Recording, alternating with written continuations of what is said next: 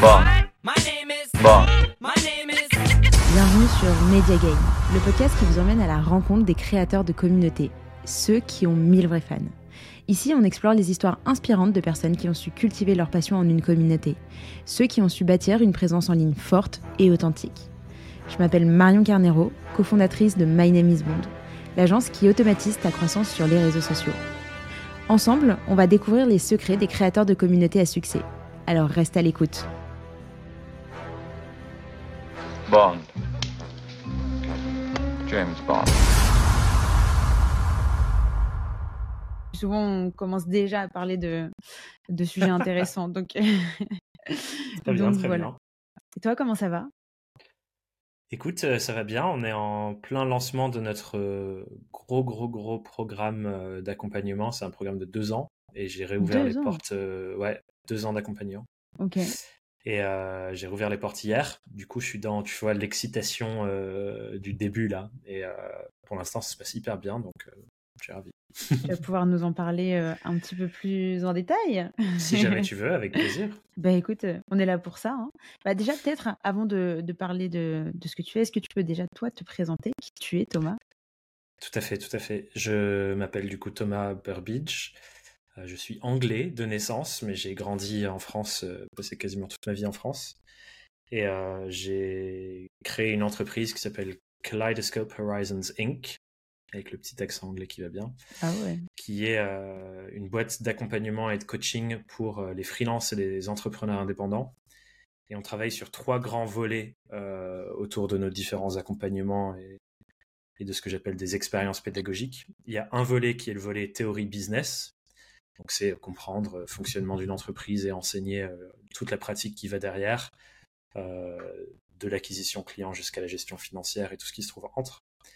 Il y a le développement humain, parce que du coup, être à la tête d'une entreprise, notamment quand c'est une entreprise où on est seul à tout faire, euh, c'est une aventure de développement humain assez euh, incroyable, où on ne peut pas faire autrement que de se frotter à euh, toutes ces croyances, euh, même des blessures d'enfance. Enfin bref, on, on voit tout quoi. C'est un cheminement de développement personnel et de développement humain. euh, tu peux pas, tu peux pas faire de raccourci. Donc on travaille beaucoup sur cette dynamique-là. Et aussi un troisième volet qui est euh, un volet qu'on appelle pensée systémique, qui est de prendre conscience que oui, on est un être humain et oui, on a une certaine marge de manœuvre individuelle, mais on fait partie de systèmes qui nous dépassent, comme le système écologique. Bah, voilà, notre entreprise, elle est implantée sur une planète, et si cette planète disparaît, notre entreprise disparaît aussi. Donc si on veut construire des entreprises qui sont vraiment pérennes et durables, il faut prendre cet écosystème-là et ce système-là en compte. Il y a le système euh, patriarcal de domination dans lequel on vit aussi, où certaines personnes ont plus de privilèges que d'autres. Mm. Et ça, ça influence énormément ce qu'on fait dans nos entreprises aussi. Donc, c'est un sujet à traiter. Enfin bref, voilà, on prend en compte euh, tous les systèmes des- dans lesquels on est, ce qui fait qu'on ne va pas accompagner les mêmes personnes de la même manière parce qu'on ne part pas tous et toutes du même endroit.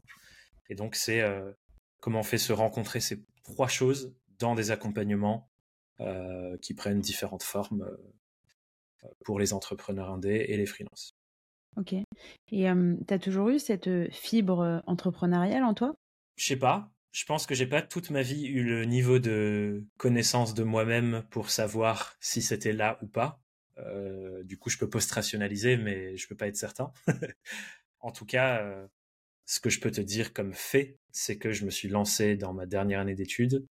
Euh, j'étais déjà dans l'association entrepreneuriale de, mon école, j'étais à Dauphine. Et du coup, depuis la fin de mes études, j'entreprends. Ce qui est particulier, c'est que j'ai fait toutes mes études en, en alternance. Donc j'avais déjà quelque part un pied dans le monde de ce que j'aurais pu vivre en allant bosser en agence, par exemple, qui est- aurait été l'autre voie euh, qui se présentait à moi en fin d'études. Et je savais du coup euh, les avantages et les inconvénients de ce monde-là.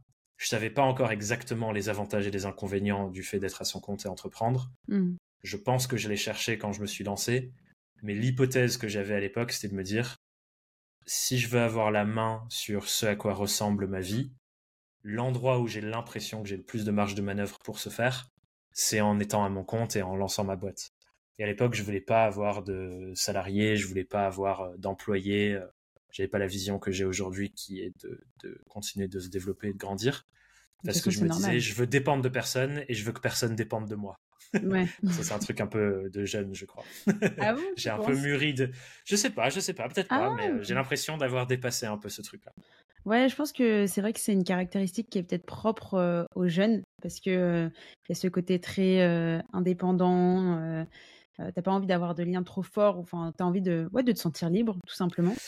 En fait, je pense que j'avais peur des responsabilités que ça Mhm. demande d'avoir des gens dont la rémunération et donc l'équilibre et la stabilité de vie dépendent quelque part de toi. Je pense que c'est de ça dont j'avais peur. Et maintenant, ça a changé? Maintenant, j'en ai plus peur. Euh. Je me rends compte, comme maintenant c'est le cas, parce que bah, j'ai euh, une alternante, il y a des gens, euh, la majorité de leur temps de travail est dédié au projet qu'on fait ensemble. Donc je suis dans des situations où le revenu de certaines personnes dépend de moi. Mhm. Euh, J'en ai plus peur. En revanche, j'ai découvert le stress que ça peut représenter parce que bah, c'est pas une situation à laquelle on est préparé et c'est pas une situation entre guillemets normale quoi. Pas tous les êtres humains vivent ça. Mm. Donc j'ai découvert le stress que c'était. Je me, je m'en accommode petit à petit. Mon système nerveux au début a complètement vrillé. Euh, maintenant, ça va beaucoup mieux, mais euh, mais j'en ai plus peur. Ok, tu bosses avec combien de personnes aujourd'hui? Ça a été variable. J'ai passé une grosse phase d'investissement dans l'équipe euh, en fin d'année dernière, notamment. Du coup, c'est monté à 9, c'est redescendu un peu. Enfin, voilà, ça oscille entre au moins 4 personnes et des fois ça monte jusqu'à euh, 7, 8, 9 en fonction des projets sur lesquels on est. Ok, et t'es euh, entouré de, de quoi De freelance? Euh, j'ai une alternante.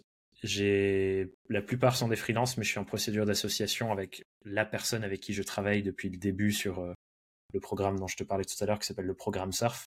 Ouais. À la base, c'était on a nos deux boîtes et on fait ça ensemble, et là, on est en train de fusionner pour s'associer sur une seule boîte parce que c'est beaucoup plus simple, et aussi parce que cette autre personne n'a pas l'envie de capter, comprendre le jeu de la gestion d'une boîte autant que moi j'en ai envie. Donc on se dit c'est plus simple, ça lui fait gagner beaucoup d'énergie et donc on va, on va faire comme ça. Et t'es excité par cette euh, association? Grave. En fait, euh, j'ai toujours eu la vision de quand j'ai créé la boîte et que j'ai quitté le mode freelance, euh, j'ai toujours eu la vision d'avoir une équipe autour et de me dire plus on est, on peut vivre une aventure un peu familiale, super chouette. Euh, j'ai envie de créer un espace de travail où les gens sont hyper épanouis. Euh, VS, ce que j'avais vu euh, en agence notamment, où la relation que tu as avec les gens avec qui tu travailles, notamment avec tes supérieurs, elle n'est pas ultra équilibrée, elle n'est pas ultra saine parfois.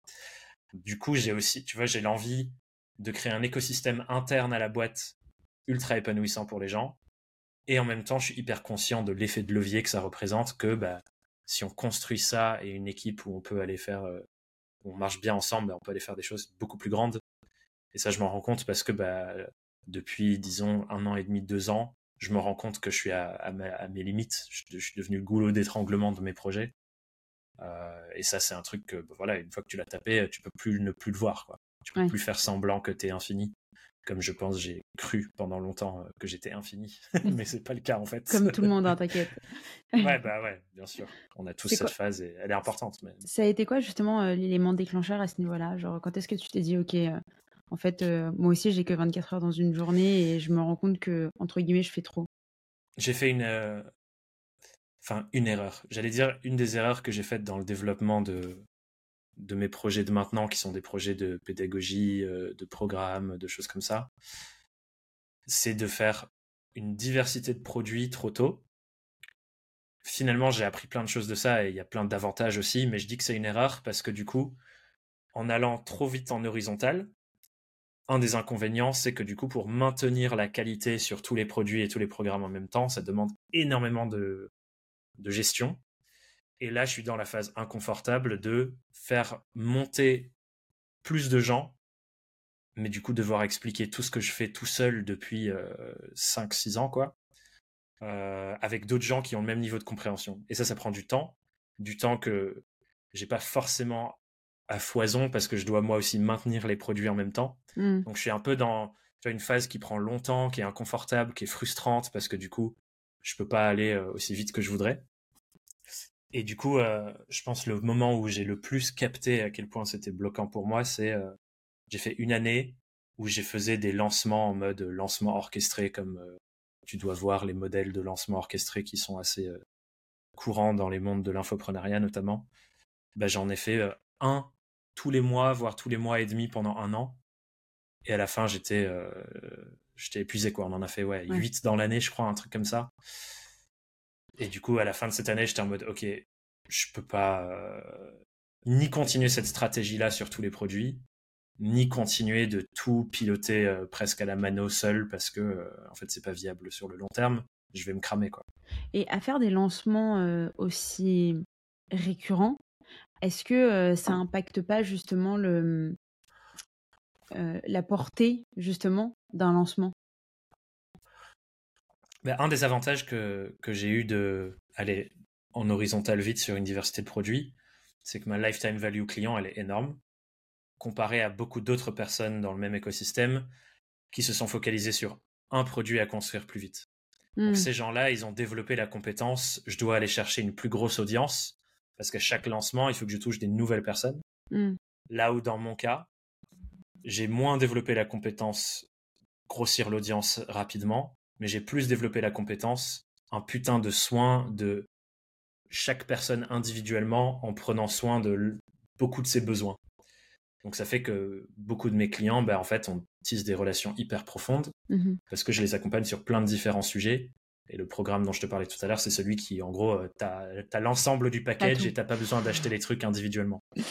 Ok. Mais du coup, oui, quelque part, en termes de portée, si ta portée, ça veut dire euh, nombre de personnes qui te connaissent et te suivent, c'est que du coup, j'ai moins eu besoin d'aller euh, foncer, foncer, foncer sur augmenter l'audience. Parce qu'une nouvelle personne dans l'audience peut avoir un potentiel de lifetime value mm. énorme, VS des gens qui ont moins de produits. Tu vois. Mm.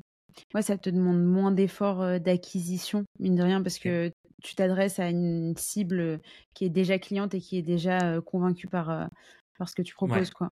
Et, Ce qui est ce fameux adage de ça coûte moins cher et c'est plus facile de revendre aux mêmes personnes que de vendre à des gens qui ne te connaissent pas. Quoi. C'est vrai. Et donc toi, tu as commencé avec quel produit et comment est-ce que comment tu t'es diversifié ouais, comment tu t'es diversifié, tu vois, en mode, est-ce que tu t'es donné, est-ce que, je sais pas, est-ce que tu as fait de la veille, est-ce que tu t'as juste fait en fonction de toi, tes envies, est-ce que tu as adapté en fonction des retours que tu avais de tes clients et des problématiques qu'ils rencontraient?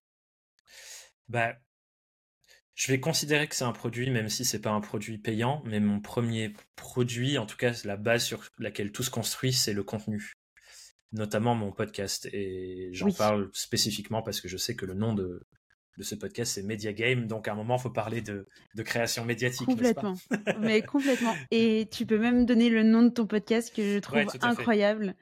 Du coup, le, le podcast s'appelle Young, Wild and Freelance, inspiré par euh, la chanson de Snoop Dogg que je ne chanterai pas, Young, Wild and Free, et j'ai juste rajouté Lance à la fin.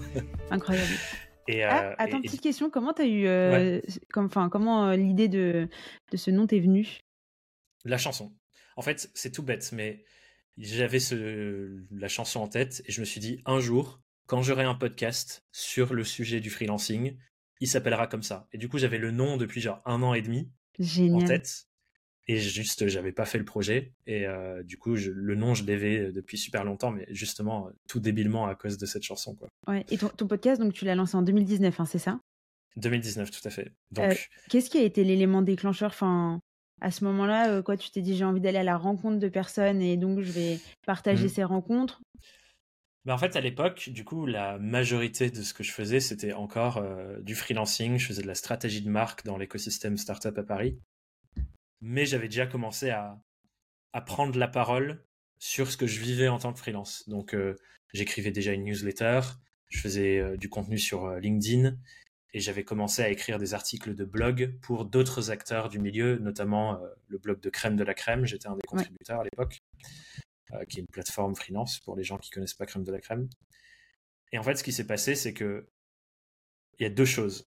la première, c'est en allant un jour à un déjeuner des contributeurs du blog de Crème de la Crème, j'ai rencontré Alexis Minkela, qui bossait à l'époque chez eux, qui est devenu un super pote. Euh, et on a commencé à se faire des déjeuners euh, hyper régulièrement pour euh, se donner des news, discuter, parce que voilà, atome crochu. Donc ça, c'est une chose. Et de l'autre côté, j'avais, comme je te disais au début, je suis anglais et je consommais énormément de contenu du coup anglophone et américain, notamment sur les sujets business, freelancing, indépendance. Et je me disais putain mais il y a plein de podcasts trop bien sur ça en anglais.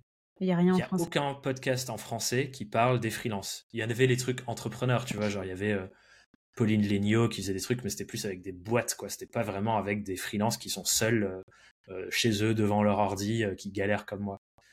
Et du coup, ça, j'avais ça qui trottait dans la tête. Et à un moment, un déjeuner que je passe avec Alexis, pour la raison pour laquelle je parlais d'Alexis, eh ben, on se dit, putain, ça n'existe pas. Et on se parlait tout le temps des podcasts qu'on écoutait. Et on dit, ça n'existe pas.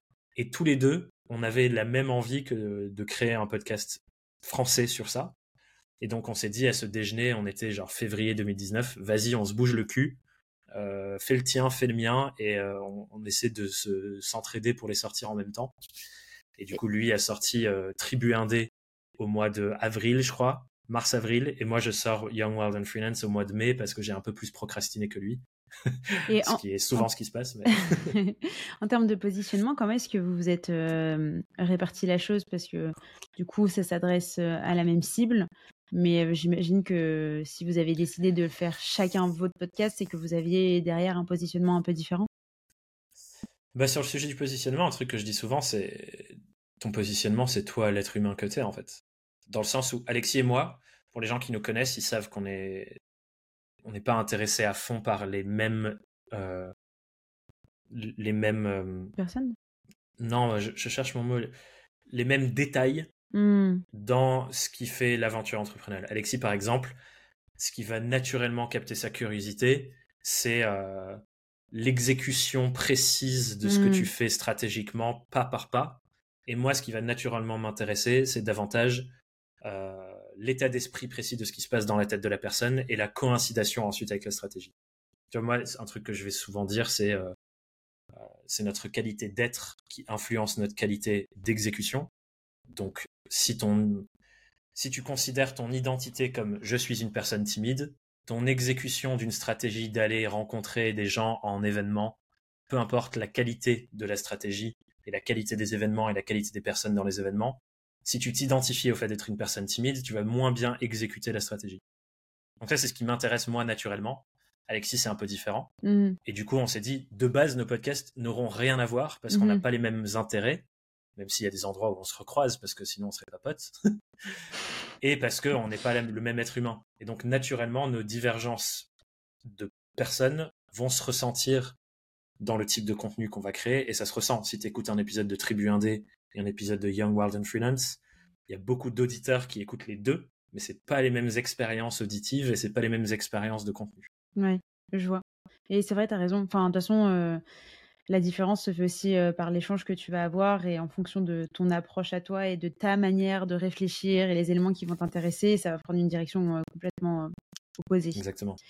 Et c'est là où, tu vois, il y a un sujet intéressant sur la concurrence. Avec Alexis, on n'a jamais été concurrents. Oui, bien sûr. On est en mode, en fait, on est complémentaires. Et si on bosse ensemble et qu'on s'apprécie et qu'on s'entraide, on peut faire un plus gros gâteau dont on va tous les deux profiter, plutôt que de se battre pour des parts d'un gâteau qui reste la même taille si on collabore pas. Quoi. Complètement. Et à quel point, du coup, ça t'a aidé de te lancer en même temps qu'un pote? Est-ce que ça s'échange les invités? Est-ce que ça s'échange les process? Lui qui est très process de ce que je comprends. Personnellement, j'en avais surtout besoin parce qu'à l'époque, j'étais le genre de personne à avoir beaucoup d'idées, mais à pas les exécuter. Donc j'avais toujours, tu vois, j'étais le genre de personne qui a toujours 30 000 projets et les gens sont, ouais, tu fais tout ça en même temps, ouais, ouais, tu vois, c'est chaud. Mais j'exécutais jamais au niveau de fierté dont je voulais exécuter. Et ce projet-là, et le fait de m'engager publiquement auprès de quelqu'un à me dire ça, ça sort à telle date et ça va être de telle manière, ça a été un peu mon parcours santé, surtout avec le, niveau de, de régularité qu'il faut pour faire émerger un projet médiatique. C'était genre, il faut un épisode toutes les semaines pendant mm. X semaines et il faut pas déroger. Et le nombre de fois où je les ai montés les épisodes à minuit, euh, une heure, deux heures du mat le mercredi soir pour les sortir le jeudi, mais j'avais besoin, tu vois, de me dire, je suis avec dans la course avec quelqu'un. Il y a une part d'entraide et il y a une part de coopétition aussi.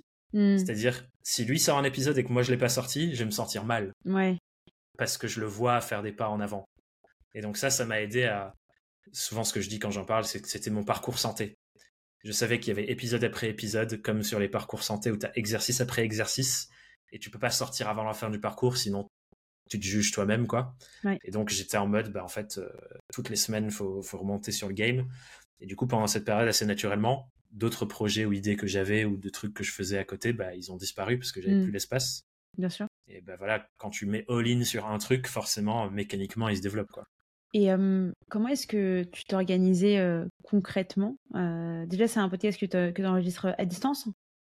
À l'époque, c'était tout en présentiel, comme j'habitais à Paris. Maintenant, c'est à distance. À l'époque, c'était tout en présentiel. Ok. C'était un bordel. Et Je vis Ouais. à Paris, dire qu'il faut que.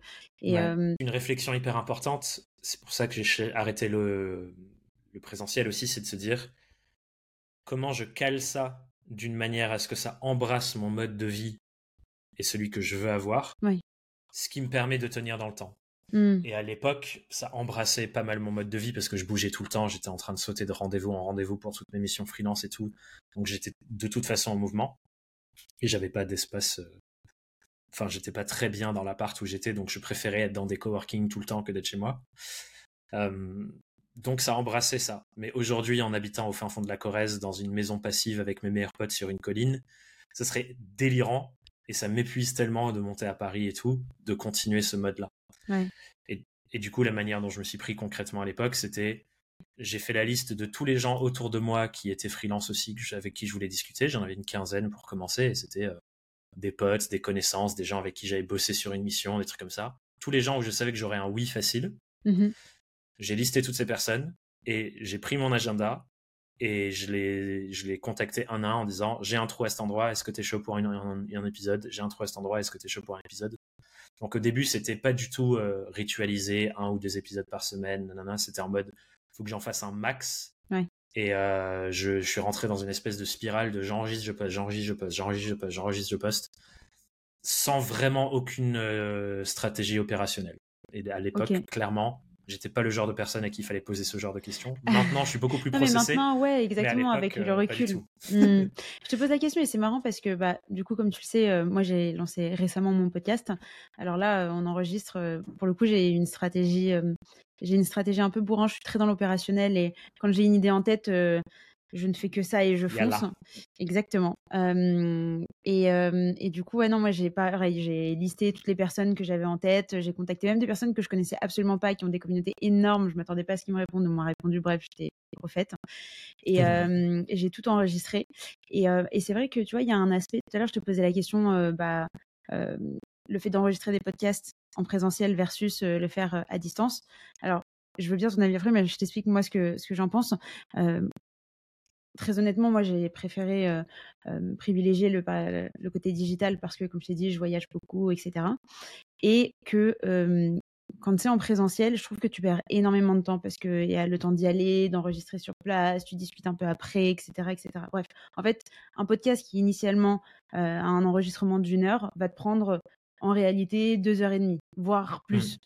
Et, euh, et même quand on m'invite et que c'est en présentiel, j'y vais pas à reculons, mais il fut un temps, j'y allais un peu à reculons. Et tu vois, j'ai changé d'avis quand je suis tombée sur un, un podcast que j'ai enregistré avec Kylian Palermo, qui m'avait contacté pour enregistrer sur Paris.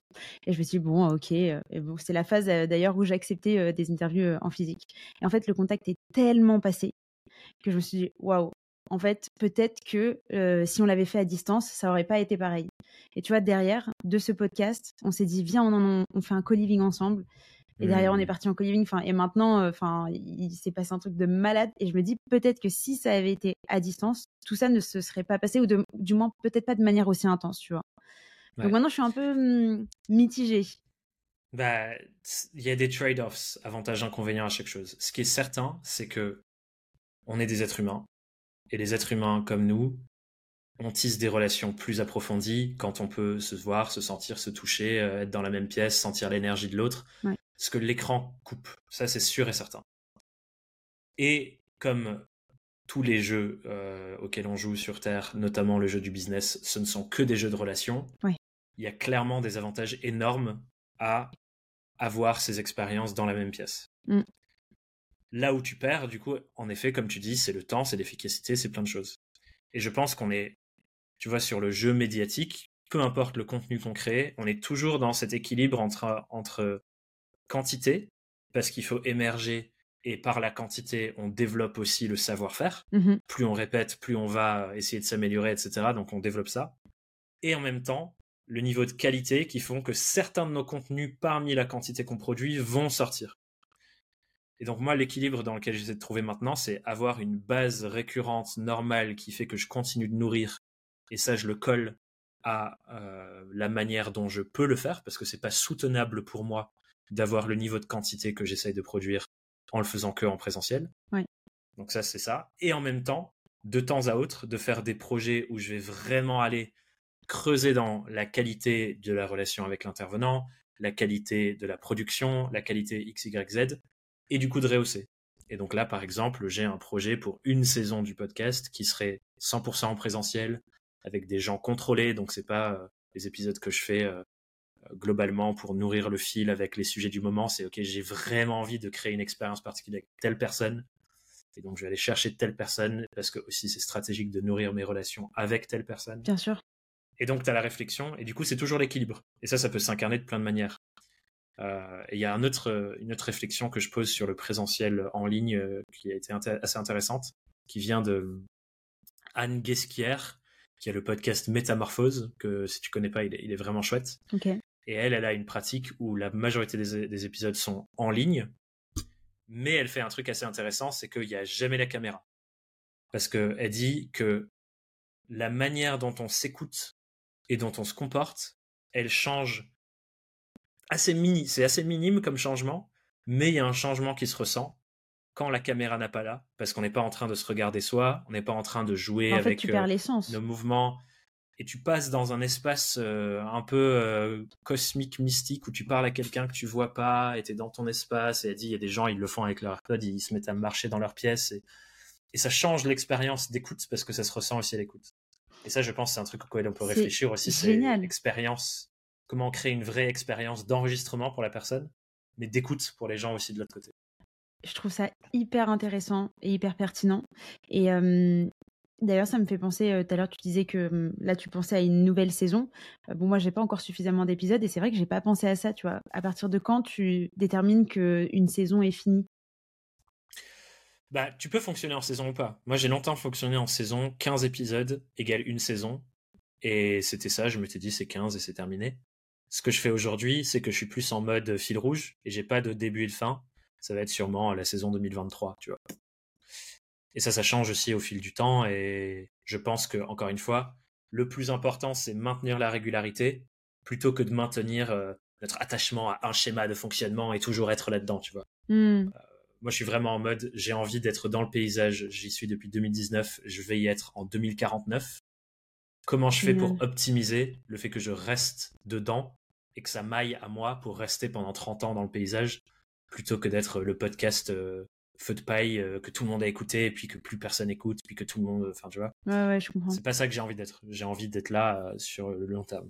Et t'as jamais ressenti une envie de lâcher ou une envie, je sais pas, t'as jamais été saoulé par le fait de, de, de maintenir ce projet? En vrai. Je suis en train d'essayer de réfléchir parce que les pauses que je faisais entre les saisons, ou les pauses que je fais des fois entre les épisodes, c'est quelque part pour moi une bulle de respiration assez grande pour retrouver euh, la joie dans l'exécution de la chose.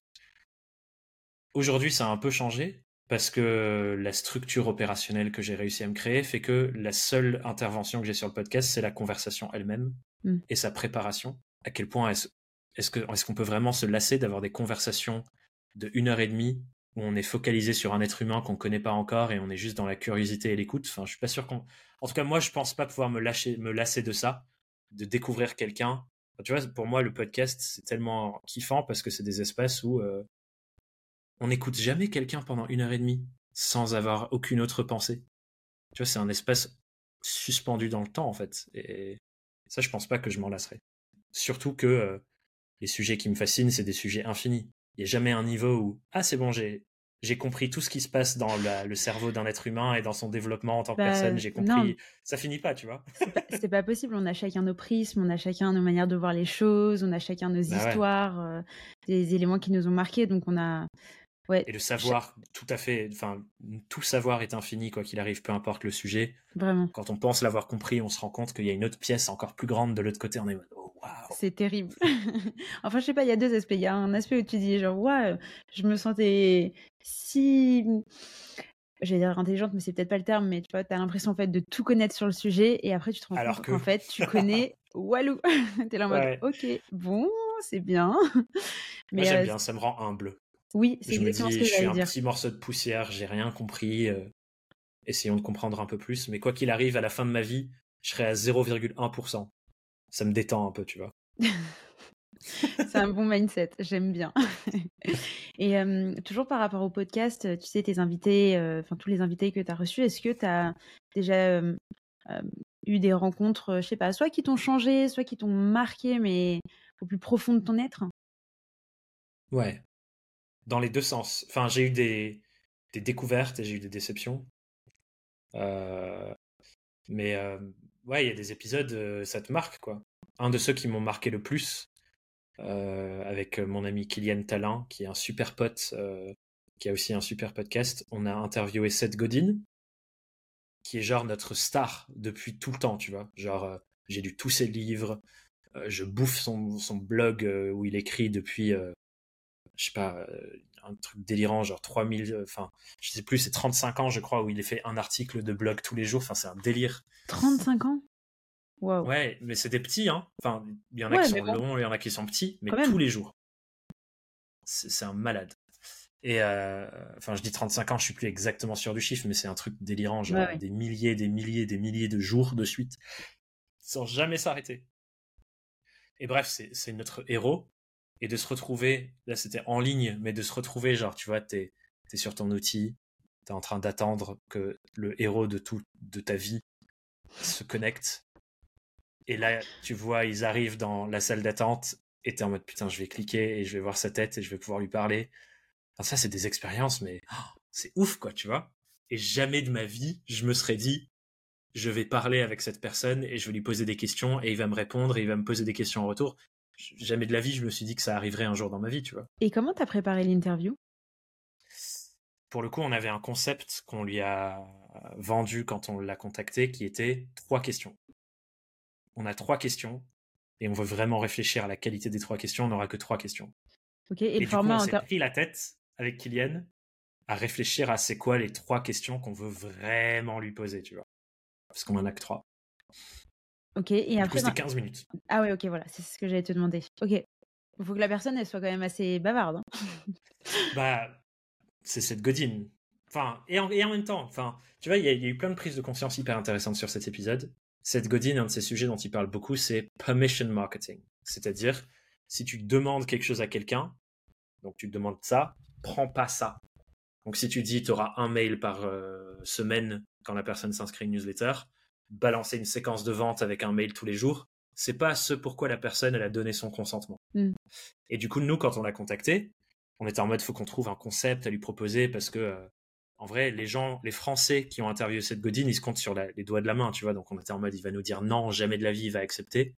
Donc on était en mode, qu'est-ce qui, ce serait quoi une proposition? Où il dirait plus facilement oui. Donc on lui a dit juste trois questions, c'est tout.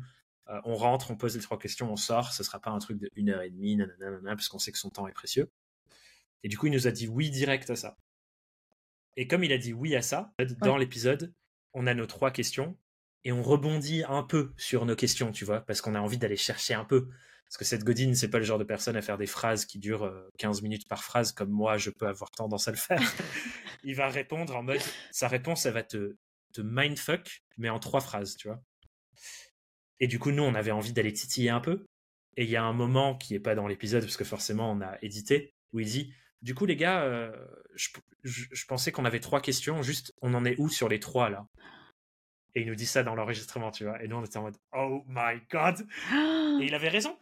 Parce qu'en fait, on lui avait dit trois questions, et nous, on était là, on voulait, euh, tu sais, on, Ouais, voulait, creuser. on voulait kiffer, quoi. On était avec notre héros, on voulait passer du temps avec notre héros.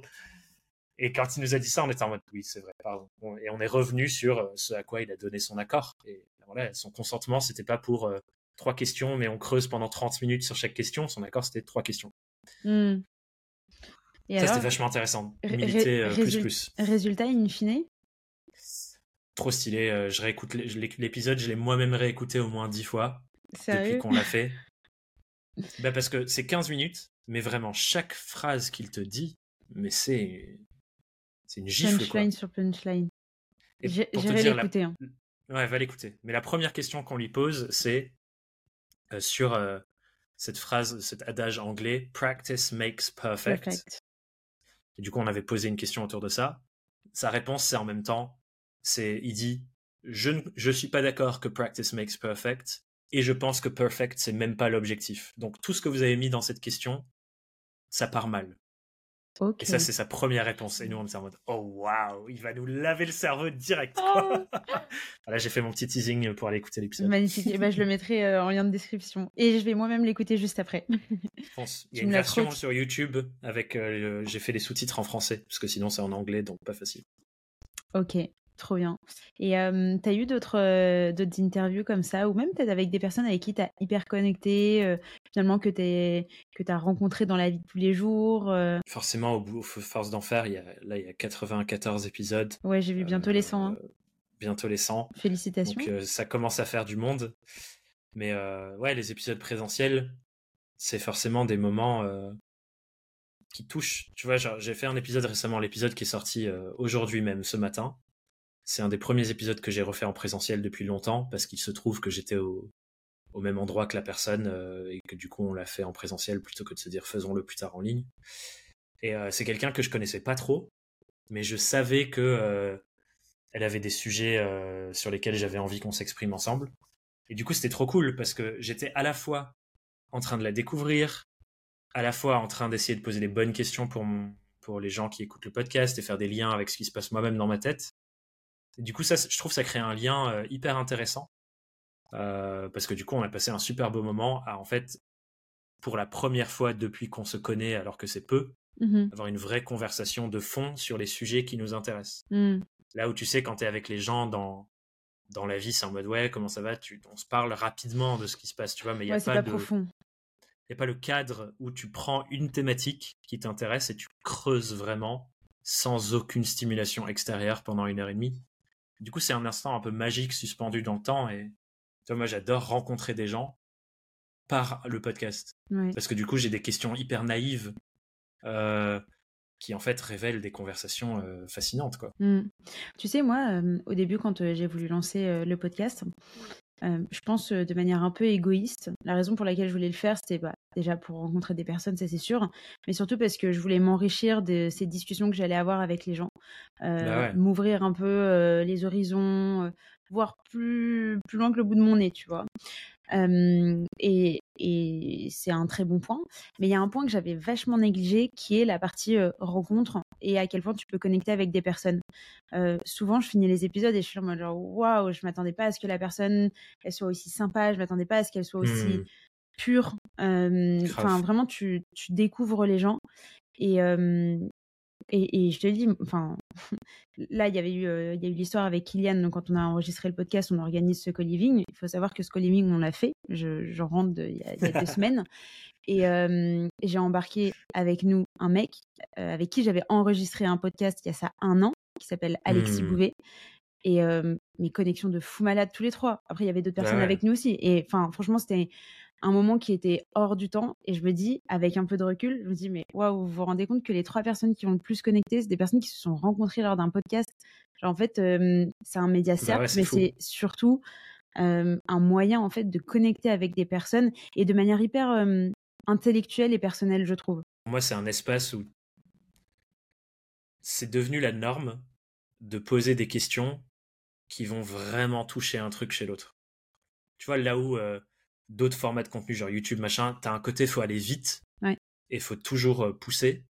Dans certains podcasts, parce que c'est pas le cas de tous, il y en a qui vont très vite et qui sont euh, presque un peu trop américanisés, je trouve même. Euh, enfin, moi, c'est les podcasts que j'écoute plus, qui font genre intro, 5 minutes de contenu, outro, t'as l'impression d'entendre tout le temps le jingle et que le truc est fini.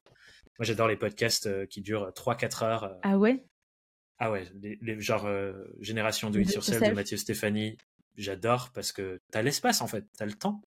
J'adore aussi, euh, en ce moment, j'écoute énormément The Diary of a CEO parce que les questions de, il s'appelle Steven Bartlett, euh, l'intervieweur, les questions qu'il pose, mais c'est à chaque fois, c'est, direct, tu vas dans le cœur du sujet. Et du coup, euh, un interviewé sur deux pleure sur le plateau. Enfin, tu fonces. Et ça, je trouve que le podcast a remis dans l'espace public et dans l'esprit des gens l'importance, la nécessité d'avoir ce genre de conversation avec les personnes qui nous entourent.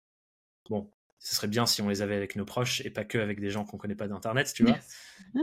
en tout cas, je pense que plein de gens pourraient le faire davantage. Moi, je, fais beaucoup ça pour euh, justement en écho avec le podcast aussi de le ramener dans mes sphères euh, familiales et proches et amoureuses. T'as déjà essayé d'interviewer ta famille?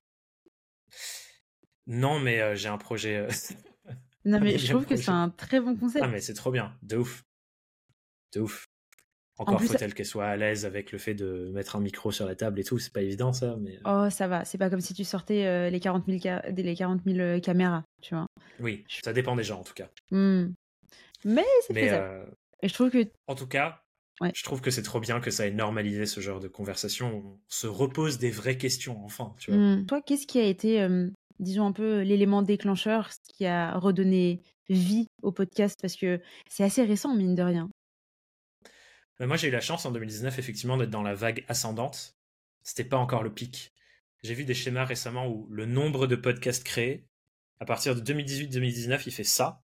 Il y a un pic 2020-2021 et après 2021, ça rechute de nouveau énormément. Bah oui, c'est une espèce d'effet de tendance, quoi. Aussi, je pense un peu, non? Euh, Ouais, potentiellement, parce que du coup, tu nourris des trucs en écoutant. Euh. Qu'est-ce qui a remis ça au goût du jour? Je pense que l'intérêt pour le temps long, est revenu. Là où du coup on était beaucoup dans les contenus courts et ainsi de suite, même si c'est encore très présent finalement, euh, en tout cas c'est ce que les, plateformes essayent de pousser.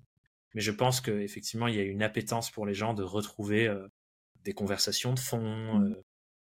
Et je pense que c'est cyclique, tu vois, c'est l'avènement et l'âge d'or de la radio, c'était ça, c'est des gens autour d'une table qui parlent, ça s'est perdu et c'est revenu avec les podcasts. Donc je pense que c'est à la fois un désir et une envie sociétale, des, temps, des goûts des gens et ce que les gens veulent, et en même temps une adaptation d'un format qui est là depuis longtemps aux nouveaux canaux euh, où l'attention des gens se prête. Hmm. L'attention des gens ne se prête plus à la radio chez eux, mais ça se prête au téléphone, euh, à l'ordinateur. Et le podcast a été repensé, enfin les conversations entre gens qui traitent de sujets de fond a été repensé à l'ère de nouveaux systèmes de distribution, facile à transporter sur un téléphone avec soi et des écouteurs. Quoi. Tu faisais partie de la team euh, Clubhouse? J'ai fait quelques, quelques éléments sur Clubhouse au tout début, par peur de louper une vague, euh, tout bêtement. Enfin, je me suis dit, c'est comme tout réseau social, si tu es au début et que tu t'investis massivement dessus, c'est là où tu as tous les gains. Complètement. J'ai pas trop aimé parce que ça avait euh, pour moi une forme d'obligation de mettre des choses. Enfin voilà, tu pouvais pas faire de la synchrone. Il y avait une obligation synchrone. Ce qui était intéressant, mais comme je disais tout à l'heure, pour que ça colle avec mon mode de vie et mon fonctionnement, j'arrivais pas à le faire de manière assez régulière euh, si je pouvais pas faire d'asynchrone. Là où dans le podcast, euh, bah, je peux adapter à mon mode de vie pour faire de la synchrone parce que ça sort pas en live et faire du live quand je veux. Parce qu'il y a des fois où je le fais et je suis ravi de le faire. Hmm. Faire que du live tout le temps, que du synchrone, c'était trop dur pour moi, donc c'est ça qui a fait que j'ai lâché. Ouais, c'est un vrai taf. T'es resté combien de temps sur Clubhouse? Les 3-4 mois du début où c'était hyper euh, à fond, tout le monde était à fond et après j'ai lâché un peu avec la vague. Quoi. Ça t'a permis de gagner un peu en termes de visibilité? Il y a eu un retour sur investissement pour ton business, pour, pour tes médias ou, ou autre? Je pense que je me suis je me suis retrouvé dans des pièces sur Clubhouse. Donc pour les gens qui n'ont pas le concept, en gros, c'est des pièces audio où les gens discutent entre eux et euh, n'importe qui peut être appelé à monter, discuter et repartir. Donc c'est ouvrir un peu euh, les frontières de la conversation comme celle qu'on a là, où des gens pourraient euh, lever la main et dire un truc. Mais du coup, je me suis retrouvé dans des conversations avec des personnes où je pense que ça serait, ça se serait pas passé de manière organisée. Donc ça, c'était chouette. déjà juste pour mon ego, c'était fun. Après, en termes de vrais retours chiffrés sur ma visibilité ou des opportunités qui sont venues de là, je suis pas sûr. Ou alors, si ça s'est passé, avec le temps, euh, ça s'est effacé parmi le fait que bah, des opportunités, il y en a toujours plein. Donc, euh, je les ai pas retenues particulièrement dans le développement de, de ma boîte. quoi. Mais j'ai eu des conversations chouettes avec des gens chouettes. Donc, sur le moment, j'étais ravi. C'est le plus important. Ouais, je euh, pense. je trouve que tu as une approche et une vision média qui est, qui, est, euh, qui est vachement développée. tu as ton podcast depuis un petit moment maintenant. Tu as une newsletter aussi. Aujourd'hui, comment est-ce que tu perçois la prise de parole et le fait de développer un, un média? Il y, a, il y a plusieurs choses. Et la première que j'ai envie de, de donner, c'est te souviens de mes trois briques avec la boîte tout à l'heure? Développement de ton business, développement humain, euh, pensée systémique. On a beaucoup parlé de l'aspect développement humain là. Qu'est-ce que ça t'apporte d'avoir un média, notamment un podcast, humainement parlant? Donc là, je vais shifter sur la pensée systémique. Pour moi, la création médiatique, c'est un acte militant. Les médias pour euh, dessiner la société qui est énorme. Ce qu'on fait là avec notre podcast, quelque part, on pourrait mettre le mot propagande dessus mmh si c'est fait à un niveau de quantité tel. Parce qu'en fait, l'écosystème médiatique, quand on le prend dans sa globalité, ça influence les désirs des gens, les envies des, les envies. Tu vois, quelque part, nous, aujourd'hui, on est le résultat de l'écosystème médiatique avec lequel on a grandi. Bien sûr. Qui nous a vendu le rêve de voyager, de faire le tour du monde, et ainsi de suite. Et c'est devenu nos désirs de vie. Mm. Et c'est pour ça que je dis que la création médiatique, c'est un acte militant. C'est que si tu ne prends pas l'espace public en créant du contenu, d'autres personnes vont le faire à, ta place avec leur vision de ce que le monde devrait être.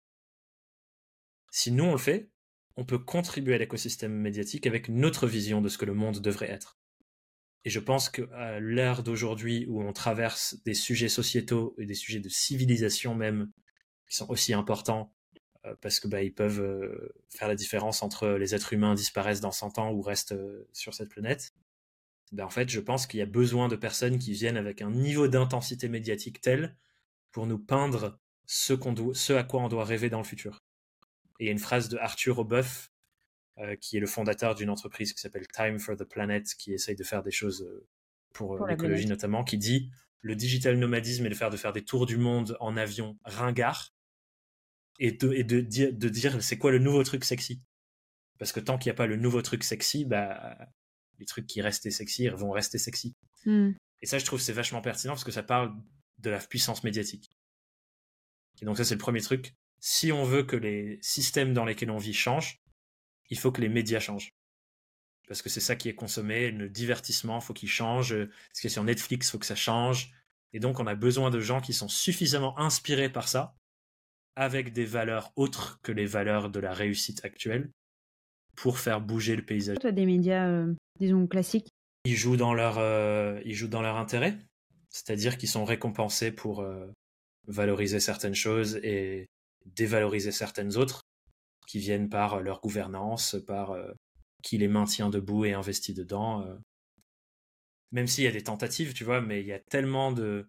C'est pour ça que je parle de propagande aussi, ça y faire intéressant de le regarder sous ce spectre, même si ne tombons pas dans théorie du complot, etc., etc mais il y a quand même un axe d'analyse qui est intéressant. Il y a récemment des émissions, notamment sur France Inter, qui ont vu leur temps d'antenne diminuer par 7. Donc il y avait une émission, c'était une quotidienne, tous les jours, et c'est une des émissions qui est les plus écoutées sur France Inter, et c'est l'émission où tu as euh, tous les comédiens qui font de la, de la satire politique qui passent. Donc les Guillaume Meurice, les trucs comme ça, qui se foutent de la gueule du gouvernement qui fait n'importe quoi.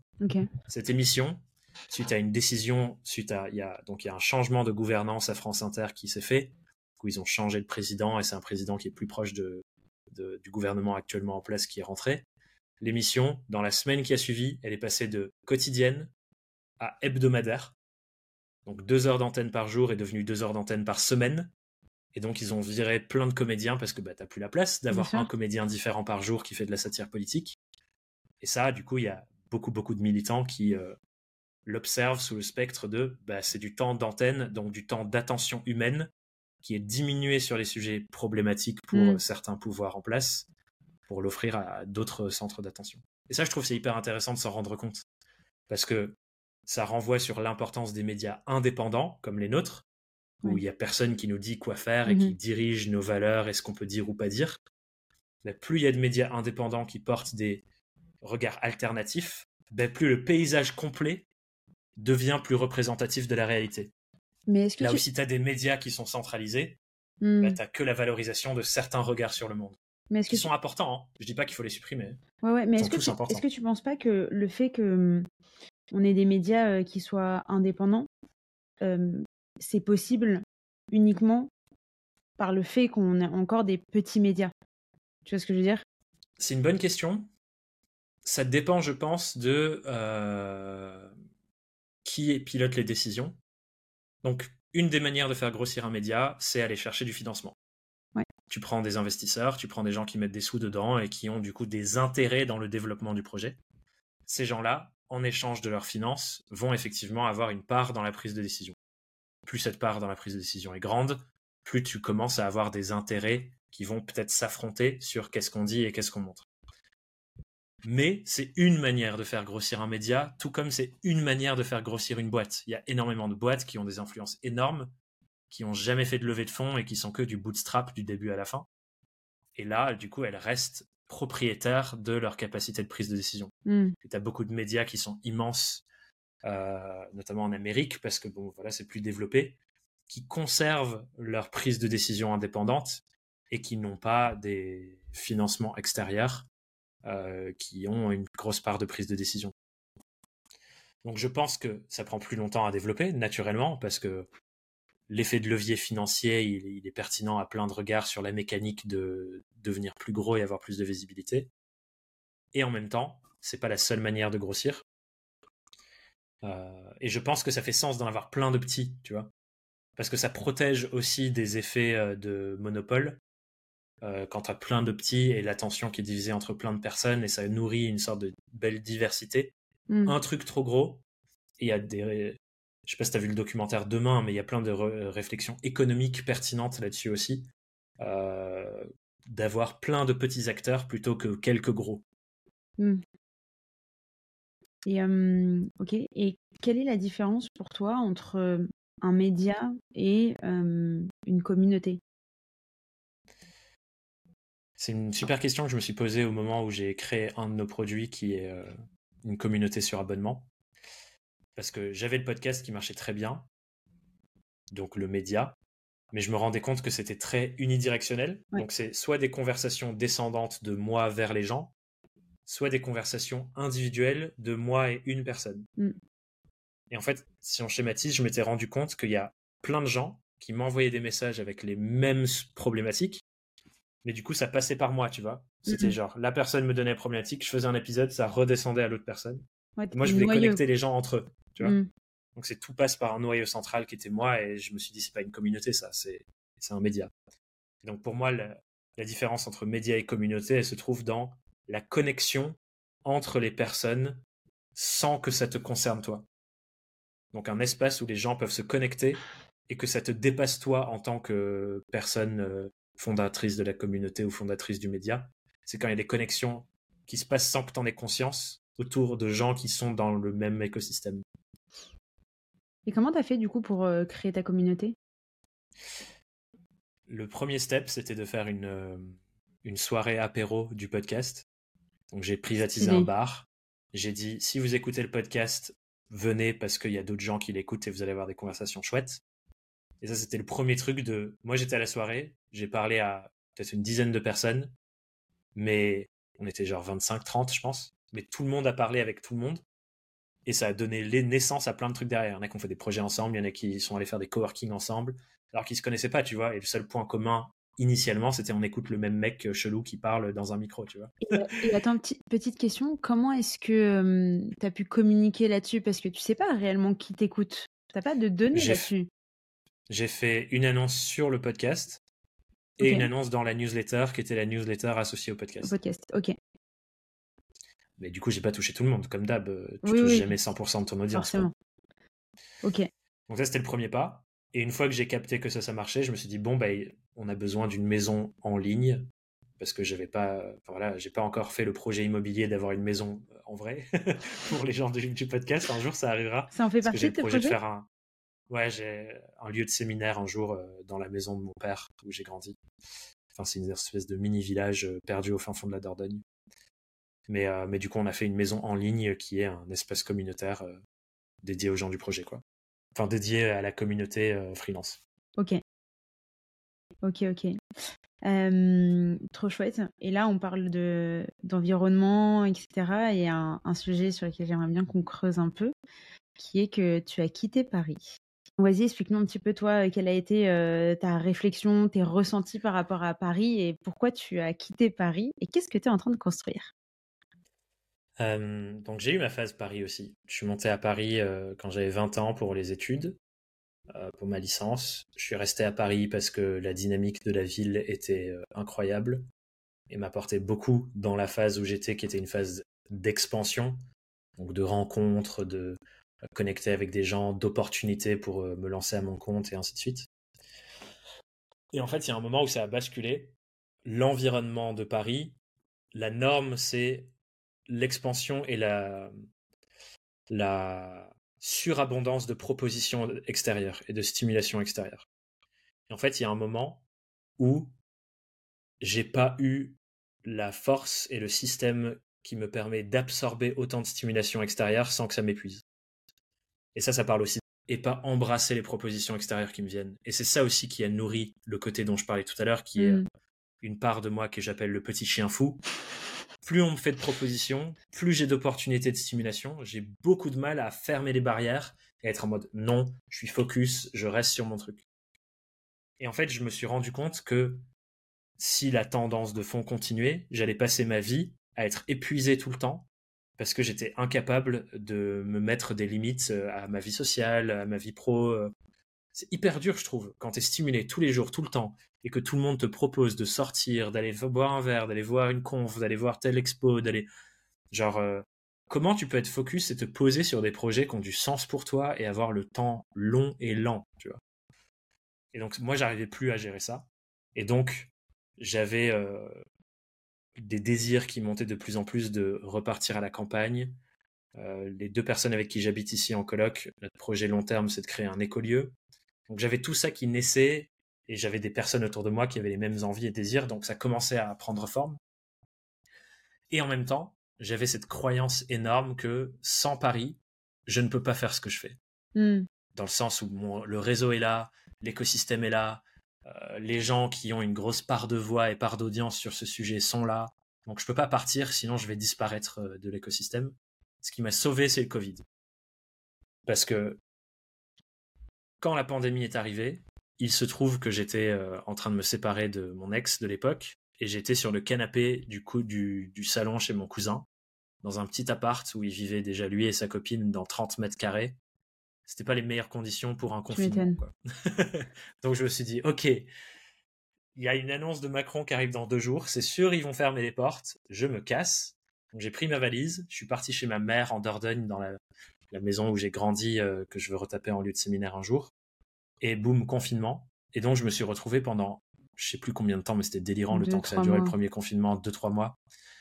Chez moi, enfin, chez ma mère, au milieu de la forêt. Donc, pour te donner du contexte, c'est un petit, euh, un petit hameau où il y a une toute petite maison de quatre pièces où euh, ma mère vit et des granges euh, défoncées à retaper. C'était une ancienne ferme.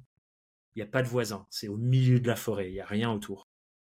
Et donc, je me suis retrouvé dans le confinement à gagner en liberté parce que du coup, je sortais dans la forêt, j'allais courir dehors. Il n'y a rien, il n'y a, a, pas de flic, il n'y a personne. Et j'étais en mode waouh, c'est incroyable ce qui se passe quand les stimulations extérieures sont coupées. Et pendant cette, cette période-là, du coup, je suis passé en mode euh, numérique et digital à fond parce qu'à l'époque, je faisais des conférences à Paris. Euh, je veux privatiser des salles pour faire des ateliers avec euh, des clients où du coup ils payaient la journée, on faisait des trucs en présentiel, j'ai eu des mini séminaires. Je pouvais plus faire ça. Hmm. Donc j'ai pris tous les sujets dont je parlais dans mes conférences et tout, et j'ai fait ma première formation en ligne. J'ai commencé à faire des webinars. Enfin, j'ai fait tout ce que je, ce qui est ma norme aujourd'hui, de fonctionner en ligne. Et mes projets, ils ont fait parce que du temps focus. Bah, surtout parce que j'avais enfin du temps focus pour me concentrer. Toute ma journée était dédiée à moi et pas à nourrir les enjeux sociaux avec les autres. Et du coup, ça, ça, ça, ça fait une différence énorme pour moi. Parce que du coup, j'avais, j'ai jamais eu autant de temps concentré pour travailler. Parce que Paris m'enlevait par la stimulation euh, incessante de l'extérieur. Donc c'est surtout ça qui m'a permis d'être concentré. Et encore une fois, quand tu mets tous les œufs dans le même panier, t'es all-in, il se passe des trucs. Et t'as pas eu un sentiment de je sais pas, tu pas tu t'embêtes, mais le manque de faire plein de choses, d'être sursollicité, etc. Je pense que je l'ai vécu vraiment comme une libération de plus avoir ça. Et maintenant, j'ai du contrôle dessus. Dans le sens où, effectivement, il y a des fois où j'ai envie d'aventure, de rencontrer des gens, etc. Mais je contrôle à quoi ça ressemble quand j'en ai envie. C'est plus ma norme, tu vois. Ma norme, c'est j'ai un environnement contrôlé, j'ai une pièce ici pour mon bureau. La seule personne qui partage ça, c'est une de mes colocs qui est là. Mmh j'ai de l'espace que je veux pour faire ce que je veux. J'ai mes boucles. Enfin, tu vois, mon espace par défaut, c'est focus, concentré, espace mental ouvert. La fenêtre ici, elle donne sur un horizon énorme. Mmh. Donc ça, c'est ma norme. Quand j'ai envie et besoin de stimulation, bah, je sais que je peux aller la chercher, mais que je contrôle la dose. Donc euh, je peux prendre mon, ma petite picouse de stimulation, tu vois, et après j'arrête. Et c'est pas je suis drogué à la, stimulation constante, constante, constante, constante. Aujourd'hui, tu considères que mmh, tu as réussi par rapport aux objectifs que tu te donnais? Même si la... Premier truc pour moi, c'est que la réussite, il n'y a pas de normes, c'est différent pour tout le monde. Je te disais, ma boîte s'appelle Kaleidoscope Horizons Inc. Euh, l'objet dont lequel je parle dans le nom, c'est un truc que j'appelle l'horizon kaléidoscopique. C'est les espérances qu'on projette sur notre horizon futur, mais qui sont uniques à nous parce qu'on est un être humain unique. Donc ça, je considère que je suis dans l'horizon kaléidoscopique que j'avais pour moi et ma vie euh, il y a quelques années. Mais comme un horizon, ça se déplace. Hmm. Donc tu vois, je pourrais marcher par là jusqu'à bah, l'horizon que j'ai, c'est la colline en face de la vallée. Mais quand j'arrive sur la colline en face de la vallée, bah, l'horizon il s'est décalé, il est plus loin. Donc, il n'y a pas de fin, c'est un jeu infini. Bien sûr. Et mais aujourd'hui, je considère que je suis arrivé à l'horizon que je m'étais fixé et je suis hyper apaisé avec le fait que bah je suis déjà trop bien comme ça. Mais je vais aller jouer à atteindre le prochain horizon parce que bah c'est fun. Mais je suis pas attaché à ça, tu vois. Je suis pas en mode ma vie sera meilleure quand je serai au prochain horizon. Ma vie est déjà mais j'ai jamais eu une vie autant sur mesure que ce que je vis aujourd'hui. Et c'est génial et c'est ce que je souhaite à tout le monde d'avoir ce ressenti-là. Moi, c'est plus pour, avoir un côté un peu challengeant. Quoi. quoi. Mmh. Ouais. Bah, moi, j'observe que mon fonctionnement, il est très euh, jeu. J'adore les jeux de société, par exemple, et les jeux très stratégiques, tu vois, où, ok, si je fais ça dans cinq tours, ça va avoir telle influence. Mmh. Et moi, je vois le business un peu comme ça. Je vois la vie un peu comme ça. Euh, et du coup, ouais, c'est amusant, je trouve, de revenir à ce regard-là et de se dire, en fait, j'ai déjà tout gagné. Je suis vivant, je suis né, le jeu, j'ai gagné le jeu. Parce que les la probabilité que je naisse sont déjà tellement infimes d'améliorer un peu euh, comment je me sens chaque jour. Euh, mais j'ai déjà gagné, quoi. C'est quoi tes prochains challenges? Euh, Tu parles pro ou perso? Les deux. Ouais, parce que les deux télescopes, c'est la bonne réponse. je vais commencer par hors business. En ce moment, un challenge hors business, c'est euh, mieux gérer ma vie financière. J'approche de mes 30 ans et je commence à avoir euh, le petit stress qui va avec de t'as pas, pas d'investissement de côté. Euh. voilà, j'ai passé ma vingtaine à réinvestir tout mon argent dans les jeux auxquels je voulais jouer, notamment le jeu entrepreneurial. Il est temps de sécuriser un peu la baraque. Donc, je suis dans une phase de formation, apprentissage, rigueur, structuration, finance personnelle et tout ce qui va avec. Et dans le business, je suis encore dans cette phase dont je te parlais tout à l'heure de euh, structurer quelque chose de plus grand que moi avec des systèmes euh, en place qui font que je suis plus mmh. d'avoir euh, des systèmes marketing, des systèmes opérationnels, des systèmes de soins humains pour l'équipe. Enfin voilà, tous les systèmes en place qui font que les choses se développent de manière pérenne, step by step dans le bon sens. Donc je suis encore dans dans cette phase-là, euh, qui est une phase euh, hyper, euh, hyper intéressante, hyper stimulante, avec plein de challenges aussi. mais je savoure. Bon, écoute, c'est l'essentiel. Sur la partie finance, tu te formes comment? Moi, mon mode de consommation médiatique, enfin, souvent ma réflexion, c'est j'ai besoin d'apprendre un truc. Quels sont les espaces médiatiques dans lesquels je peux me plonger qui vont me, me nourrir là-dessus? Et mon espace médiatique par défaut, c'est les livres. Donc mon réflexe par défaut, c'est je me trouve cinq livres sur le sujet, je les commande, je me cale du temps de lecture là-dessus. Et si je veux approfondir certains mécanismes, euh, j'essaie de créer un environnement où la norme, c'est que j'avance. Hmm. Euh, parce que du coup, l'information, c'est rien. j'ai une phrase que j'aime bien répéter aux gens qui suivent mon contenu, c'est de dire le savoir, ce n'est pas le pouvoir, alors que c'est ce qu'on nous a vendu. Tu fais des bonnes études, tu as la main sur ta vie. Pour moi, le savoir, c'est qu'un pouvoir potentiel. Tu peux tout savoir et rien implémenter. Et implémenter, c'est vachement dur. Genre, on a tellement de freins et de raisons de ne pas le faire parce que c'est moins confortable de changer et d'implémenter que de rester. Donc, étape 1, activer du savoir, savoir qu'est-ce que je peux faire concrètement.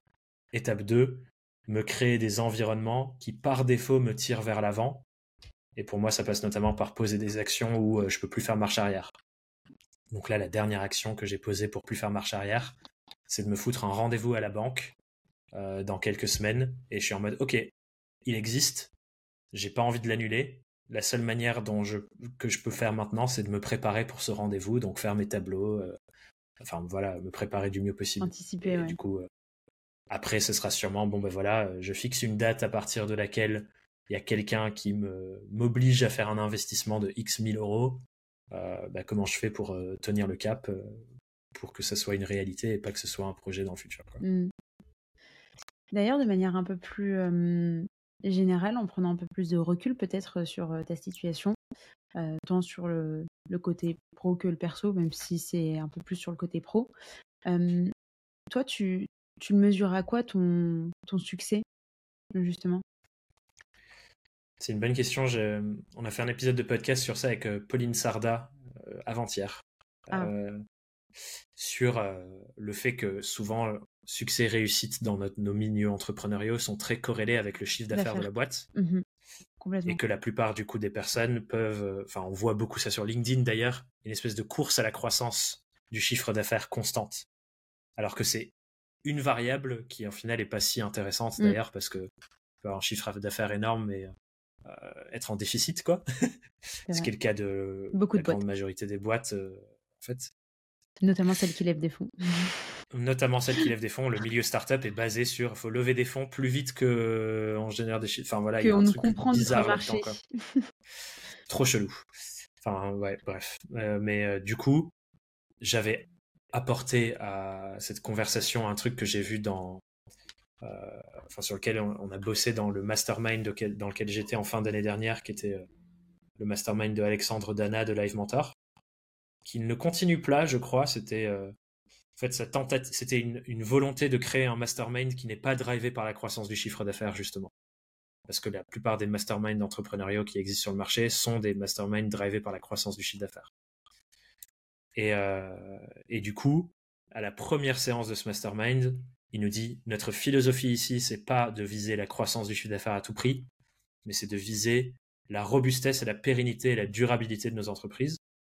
Et pour ça, il nous a fait étudier euh, genre des boîtes au Japon qui existent depuis des milliers d'années. Il y a des boîtes, ça fait plus de mille ans qu'elles existent. Pour vivre mille ans, faut un peu comprendre euh, des choses, tu vois. Et du coup, ces boîtes-là, un de leurs critères de robustesse et de durabilité, c'est la trésorerie. C'est avoir suffisamment de trésorerie de côté pour quand ça va mal. Et au Japon, quand ça va mal, ça veut dire que tu t'es pris un tsunami sur la gueule et ton restaurant a été inondé. Il faut avoir de la trésorerie de côté pour rebondir. Donc ça, c'est devenu un des critères de robustesse qu'on a utilisé pour analyser nos propres boîtes, c'est la gueule de ta trésorerie. Est-ce que tu as assez pour réinvestir quand tout le monde se retire du marché hmm. parce qu'ils euh, n'ont pas une assez bonne trésorerie? Et du coup, on en a listé plein. Et c'est un exercice que je trouve hyper intéressant, que tout le monde peut faire d'ailleurs, c'est selon quels critères je veux moi me mesurer, et je veux mesurer la réussite de ma boîte qui prouve que je vais durer dans le temps. Un indicateur, c'est par exemple la santé mentale du fondateur ou de la fondatrice. Je peux me mettre une note selon mon ressenti tous les mois quand je regarde mes KPI et mes indicateurs de performance, ma santé mentale, je la mesure à combien? Euh, donc ça peut être ça, ça peut être euh, plutôt sur la marge ou la rentabilité, ça peut être, moi, un des trucs que j'aime beaucoup regarder et que j'utilise beaucoup euh, en interne dans la boîte, c'est la sensation de la sécurité émotionnelle de l'équipe. Est-ce que les membres... Bah, c'est beaucoup de choses de ressenti que les gens doivent... Euh, on a des petits questionnaires que les personnes doivent mesurer avec elles-mêmes, mais une manière de le mesurer, c'est tu évaluerais à combien sur 10 ta capacité à parler au boss de la boîte ou au fondateur ou à ton N plus 1 euh, des difficultés que tu as liées à ce qu'on te demande de faire. Donc, par exemple, on te demande quand tu bosses d'être bien organisé, d'être productif, de savoir bien faire les choses. Est-ce que tu es capable d'avoir la conversation avec ton patron, de dire en ce moment, je me rends compte que j'arrive pas à être efficace dans mes tâches Mm. et que je prends trois fois plus de temps que ce que je, je- je sais que tu attends que je fasse? Si t'as même pas l'espace d'avoir cette conversation avec ton patron parce que tu as peur des répercussions, niveau de sécurité émotionnelle très bas, donc nécessairement, il y a un problème qui se joue quelque part. Tu vois. Mm. Et donc ça, c'est pour moi un critère hyper important euh, de durabilité d'une entreprise. Parce que si tu as la sécurité émotionnelle, tu as les conversations les plus importantes avec ton entourage et avec ton équipe. Et si tu as ces conversations, tu as des réponses qui viennent aux problèmes humains, qui sont les vrais problèmes de toute boîte, c'est les problèmes humains. Donc tu as moins de churn, tu as moins de dépenses RH par la suite. Donc sécurité émotionnelle, comment tu fais pour optimiser ça? Et pour moi, c'est un KPI hyper important de réussite que tout le monde se sente bien dans ce qu'on fait au quotidien et que ça, ce soit plus important que la croissance du chiffre d'affaires. Ouais, je pense que c'est un élément qui est euh, de plus en plus euh, mis en avant et pris en compte euh, par les entreprises, là où avant, beaucoup, euh, c'est très axé sur les chiffres, la croissance, toujours dans cette course effrénée au chiffre d'affaires, etc. C'est basé, ah, et toi, tu fais combien de chiffres d'affaires? Enfin, Ouais. voilà, c'est très. hum, Et moi, il y a un truc que j'ai compris, peut-être pas récemment, mais bien après un an euh, d'entrepreneuriat, après un an avoir monté euh, My Name is Bond, c'est qu'effectivement, on parle vachement de chiffre d'affaires, mais en fait, euh, comme tu disais tout à l'heure, il y en a, euh, peut-être, ils ont un énorme chiffre d'affaires, en fait, derrière, ils sont pas du tout rentables. Et Ouais. du coup, toi, ta perception, elle est complètement décorrélée de la réalité parce que tu n'as pas tous les éléments en compte. Et il y a un autre aspect qui, à mon sens, est primordial, mais par-dessus tout. Et moi, c'est aussi une des raisons pour lesquelles j'ai entrepris, c'est parce qu'en fait, j'entreprends avec des potes. Et j'ai ce côté social qui, qui a besoin d'être là. Parce Ouais. que, en fait, enfin, sinon, tu vois, je serais partie en finance ou je ne sais où, enfin, j'aurais fait un métier où je sais que je vais bien gagner ma vie. Et j'ai pas fait ce choix parce que c'est pas du tout ce qui me drive dans la vie. Et je Mm. me rends compte de plus en plus que, en fait, moi, mon objectif dans la vie, c'est d'être au quotidien avec mes potes et d'avoir, euh, tu vois, ce genre de discussion euh, au quotidien, euh, de te battre au quotidien avec des personnes que t'aimes et avec qui la communication est euh, du coup aussi facile. Et, et par exemple, au sein de My Name is Bond, tu vois, on a lancé le projet, bah, du coup, on était associé avec deux, deux potes, dont un qui est mon meilleur pote que je connais depuis 10 ans. Donc, forcément, tu vois, t'es tout de suite aussi beaucoup plus impliqué parce que, je sais pas, c'est Ouais. c'est ton bébé en commun. Enfin, c'est très bizarre, mais ça nous avait grave motivés. Et, euh, et en fait, il y a toujours eu une, co- une cohésion incroyable entre nous. Et comme on se connaît très bien, tu vois, c'est un peu comme dans un couple, on sait que la communication est clé. Et s'il y a un truc qui va pas, on s'appelle et on se le dit et on est cash, Ouais. tu vois. Et ça évite beaucoup, beaucoup, beaucoup de problèmes. Et, Ouais, c'est clair. et quand on a voulu recruter, bah, au début, c'était compliqué parce qu'en fait, on était tellement dans notre bulle, mais dans une bulle en mode on est trop bien. Et du coup, on veut faire attention aux personnes qui vont rejoindre cette bulle parce que si derrière ça matche pas, en fait, euh, ça peut être catastrophique pour tout le monde parce que ça peut impacter tout le monde en fait à différents niveaux. Ouais. Et c'est là où tu touches un truc qui est hyper important, c'est que souvent on considère que ce niveau de communication, c'est inné, et dans certaines relations, ça vient naturellement, mais c'est une vraie putain de compétence. Ouais. Réussir à poser un cadre qui crée de la sécurité émotionnelle pour que tout le monde se sente OK de s'exprimer, de parler de ce qui va pas, et de le déposer, et qu'on traite ça dans un cadre professionnel, c'est une putain de compétence. Et il faut absolument bosser dessus. Euh, et pour ça, pour toutes les personnes qui nous écoutent, je vous invite à regarder dans le sens de la communication non violente, euh, dans le sens de la posture, de l'écoute active ou de euh, l'intelligence émotionnelle. Il y a plein de compétences à développer là-dessus qui, à mon sens, sont tellement importantes et tu vois, ça déverrouille tellement de problèmes futurs qui pourraient arriver, qui sont les problèmes que ensuite euh, beaucoup de boîtes investissent beaucoup d'argent pour régler ces problèmes-là. Mais en fait, si on avait un peu plus d'espace pour prendre soin de nos relations et se former à des vraies compétences relationnelles, bah, tous ces trucs ils seraient beaucoup moins présents en fait dans, dans le monde pro. Et, euh, et faudra, faut... mais c'est normal qu'on les a pas. Personne nous a jamais appris. On nous apprend presque l'inverse. Tais-toi, euh, ravale, ravale ce que tu ressens et, et avance comme un bon petit soldat. C'est ça qu'on nous apprend à l'école, tu vois. Tu vois, dans ce truc réflexion, pensée systémique, souvent les expériences vont avoir tendance à plus se remettre en cause c'est qu'on va se juger moins pertinente, entre guillemets, dans notre regard sur la chose que la personne en face. Donc ça se passe souvent par l'âge, par l'expérience, par le genre. Souvent, les femmes vont avoir plus tendance à se remettre en question face à un homme qui dit il faut que tu penses comme ça et c'est mm. comme ça la vérité, tu vois. Euh, et du coup, ça, ça, ça, ça a un impact sur à quel point on vit intensément l'expérience de remise en cause de notre point de vue sur le monde. Et je voulais le nommer ici pour les gens qui nous écoutent parce que pour les gens qui auront des expériences comme ça dans le futur, c'est hyper important de se rendre compte. Ah ah En fait, c'est juste parce que je suis en train d'offrir la crédibilité du regard sur le monde à l'autre plutôt que de le, me le garder pour moi.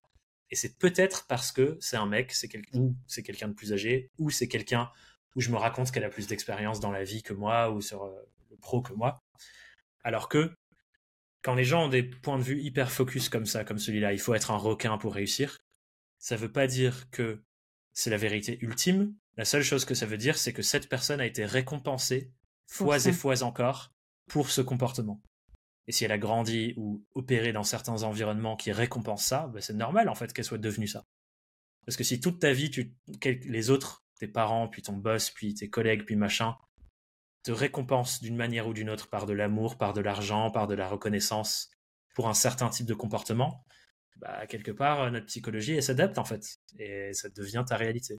Ouais, complètement. Donc je suis triste pour elle, quelque part, que ce soit sa, sa réalité, parce qu'elle a dû en vivre des trucs où elle en a bavé par le passé. Euh. Ouais. Et ça me fait penser à un autre sujet qui est un, sujet qu'on n'a pas trop traité, je crois, qui est toute la partie justement écosystème. À quel point mmh. être entouré des bonnes personnes est finalement game changer pour ton développement à mmh. toi, pour la direction que tu vas prendre, etc. etc. Moi, tu vois, j'avoue que j'ai tout de suite été très bien entourée. J'ai entrepris avec mes potes qui m'ont vachement accompagné enfin, j'allais dire tout porter à croire euh, l'inverse, mais non, c'est pas tellement ça. C'est plus peu de personnes croyaient en cette association. Tu vois, mes parents m'ont dit, mais Marion, on ne s'associe jamais avec des amis. J'étais en mode, oui, d'accord, mais tu sais, je me sens bien avec mes amis, donc je vais quand même le faire. Et bref, après, c'est leur peur, tu vois, ils nous les retranscrivent, ce qui est entre guillemets normal pour des parents. Mais c'est leur job. Voilà, c'est leur job, effectivement. Mais bon, tu vois, au final, ça fait plus de trois ans, ça se passe toujours aussi bien, on est ravis. Du coup, mes parents sont ravis, tout le monde est ravi, enfin, tout se passe bien. Et c'est vrai que parfois, je me rends compte de la chance que j'ai eue où tu vois, j'ai pas eu cette phase où, par exemple, j'étais freelance et je me sentais seule, euh, j'étais mmh. pas accompagnée, j'étais vachement livrée à moi-même, etc. Alors, j'ai été livrée à moi-même, mais toujours accompagnée de mes potes. Donc, voilà, l'écosystème est hyper important et je m'en rends compte de plus en plus, même en, m'ouvrant à d'autres écosystèmes, comme avec par exemple Kylian et Alexis, avec qui on a fait le co-living. à chaque fois, je me prends des claques en mode mais waouh, genre c'est hyper important d'être entouré des bonnes personnes et de se sentir bien à sa place au bon moment. Enfin, c'est fou quoi. Ouais. Ça, tu veux que je te dise mon analyse de la chose? Ouais, s'il te plaît. bah, pour moi, ça parle de deux choses. Le premier, c'est un de nos, un de nos besoins les plus probants, c'est le besoin d'appartenance. Mm. Et ça, c'est ce qu'on voit dès le collège, où on va parfois complètement changer la personne qu'on est juste pour faire partie d'un groupe, euh, à quel point que des fois on va avoir des comportements affreux envers d'autres parce qu'on veut être apprécié par les gens cool. Quoi. Et, et ce besoin d'appartenance, il est vrai tout au long de notre vie et ça définit tellement de choses où on va vouloir appartenir au groupe parce que euh, en plus, euh, là où avant, euh, notre cerveau, il nous évitait la peur de mourir en se faisant bouffer par un lion dans la savane. Aujourd'hui, ce qui est apparenté à la mort dans notre psychologie, c'est le fait de se faire évincer du groupe social mmh. et de se faire rejeter. Donc on fuit constamment le rejet, ce qui nous pousse à un biais, un biais énorme, qui est le biais de conformisme au groupe. Par peur du rejet, on va avoir davantage tendance à opérer comme le groupe social dans lequel on est. Ce qui fait que quand on traîne avec des gens qui ont l'habitude de faire du commerce, mmh. juste parce que tout le monde le fait, donc ça devient notre norme. Et ça, c'est un truc hyper intéressant à comprendre, parce que parfois, le groupe social dans lequel on est, potentiellement par défaut, par exemple nos amis de la fac, tu vois, moi j'ai des groupes avec les amis de la fac, qui sont des gens que j'aime profondément pour plein de raisons, mais juste nos vies ne sont plus alignées sur les mêmes, euh, les mêmes cordes, et je me retrouve, quand je suis dans ce groupe, à avoir des comportements que j'ai pas du tout dans le reste de ma vie. Parce que juste, je suis dans le groupe où voilà, j'ai retrouvé mon ancienne norme, entre guillemets. Mmh.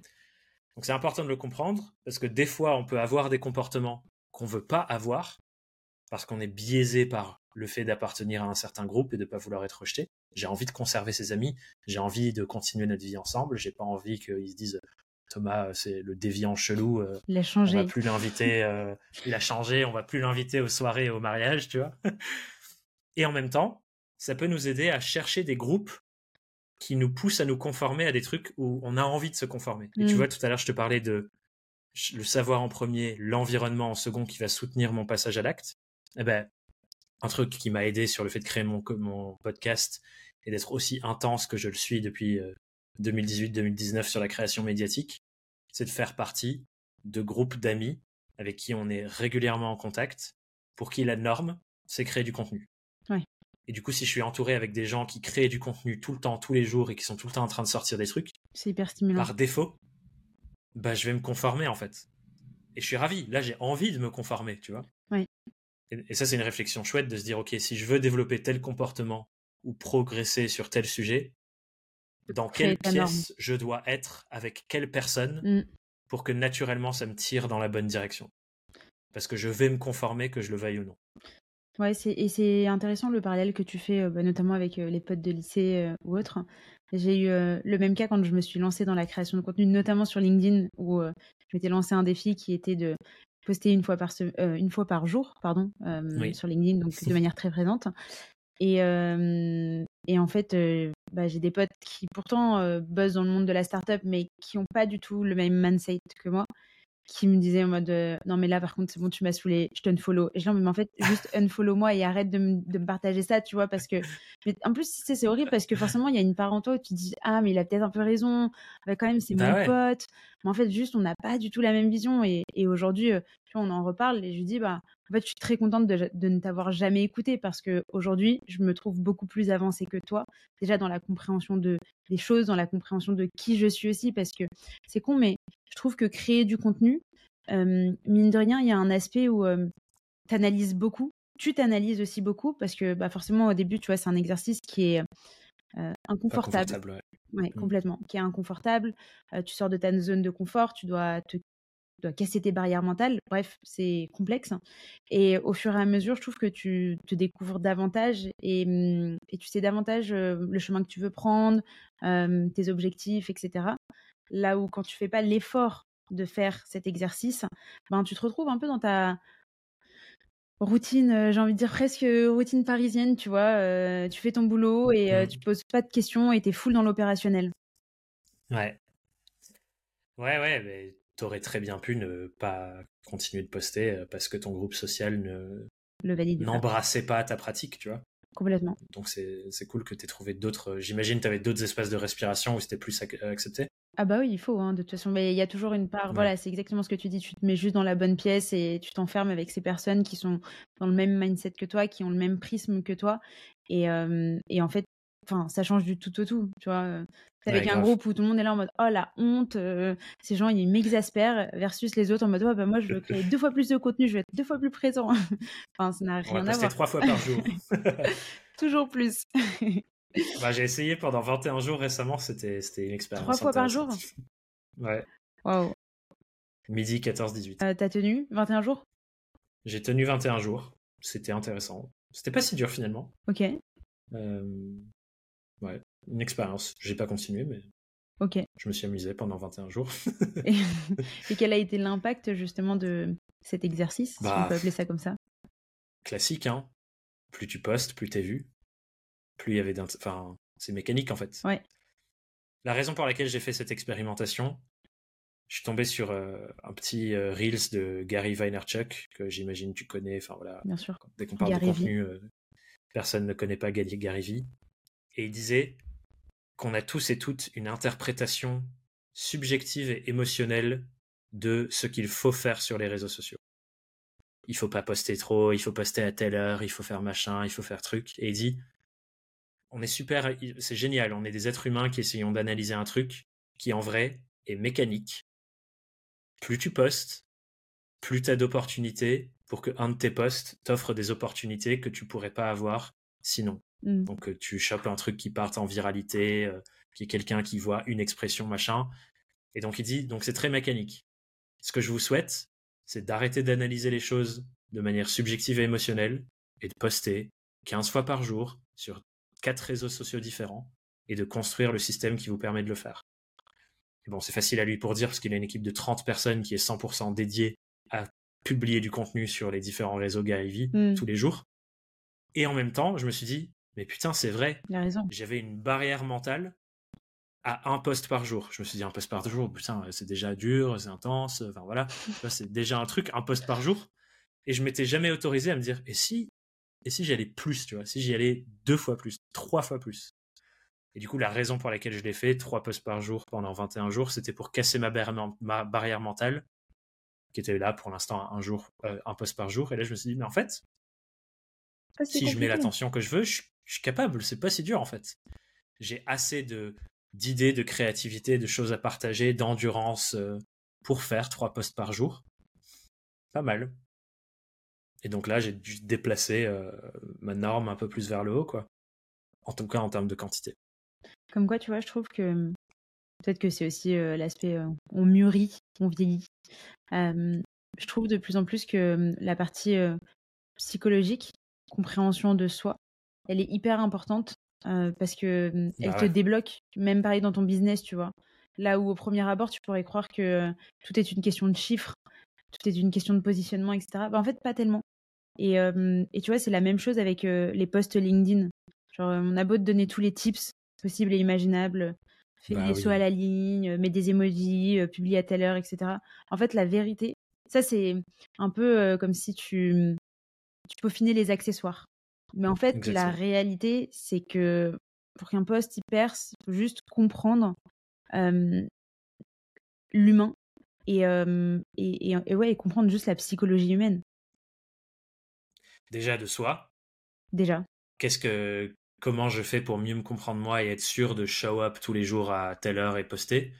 Parce que déjà c'est un inconfort. Et une fois que tu es là effectivement bah ça se joue dans euh, qui sont les gens qui me lisent que- sur quoi est portée leur attention en ce moment euh. et c'est ça en fait. C'est là où je reviens sur ce que je disais un truc plus tôt. Tous les jeux auxquels on joue dans la vie ce ne sont que des jeux de relations humaines. Tous les jeux. Tous. Le business y compris c'est que des jeux de êtres humains qui décident de faire des trucs ensemble. Et parfois, il y a une transaction qui est accolée, parfois c'est une association, parfois c'est X. Mais c'est que des jeux de relations humaines. Donc, euh, pour moi, c'est une des compétences reines à développer. Qu'est-ce qui se passe dans une relation entre deux êtres humains? Comment je fais pour qu'elle soit plus épanouissante et plus profonde? C'est une belle conclusion. Ouais, ça me semblait pas mal comme punchline. bah écoute, Ça, Thomas, c'est une compétence aussi, la punchline de fin d'épisode. bah écoute, très belle punchline. On va s'arrêter là-dessus. Et euh, j'ai quand même une dernière petite question, toujours dans le côté relationnel. Euh, du coup, euh, au vu de, de l'échange et au vu de, du positionnement de, de ce podcast Media Game, si tu pouvais inviter quelqu'un sur ce podcast, tu inviterais qui? Oh là là, il faudrait. J'ai j'ai beaucoup de gens que j'aimerais te, te recommander. Là, si tu devais en choisir- tu Euh, pourras me les, les donner en off, comme ça je pourrais tous les Ouais. contacter. Mais là, si tu devais en sélectionner qu'un. je t'invite à contacter euh, Romain Limois de ma part, qui est justement dans une phase euh, en mode euh, pas considérer le média comme une partie de l'entreprise, comme là moi c'est le cas, moi mon média c'est une brique parmi d'autres, mais de faire en sorte que son business entier ce soit que média. Donc euh, il te racontera certainement euh, que en ce moment il construit euh, un média pour les entrepreneurs et que voilà son entreprise devient un média à 100%. Ok, génial. Et ben je le contacterai de ta part. Et puis tu pourras me donner les autres noms euh, en off. Yes, on s'en reparle. Trop bien. bah Merci écoute Marion. Thomas, merci beaucoup. Et puis bah, je te dis à très vite. Yes, prends soin de toi, bye bye. Hi, my name is Bond. My name is Bond. My name